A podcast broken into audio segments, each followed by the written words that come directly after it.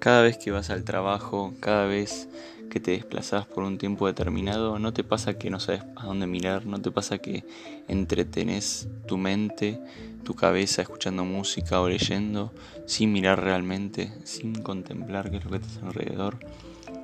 Bueno, el turismo que se basa en el desplazamiento de las personas mezcla todo esto que es el tiempo de la persona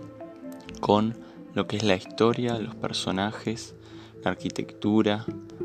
y el paisaje de cada lugar y transforma un mero movimiento en una posibilidad para enriquecer tu vida.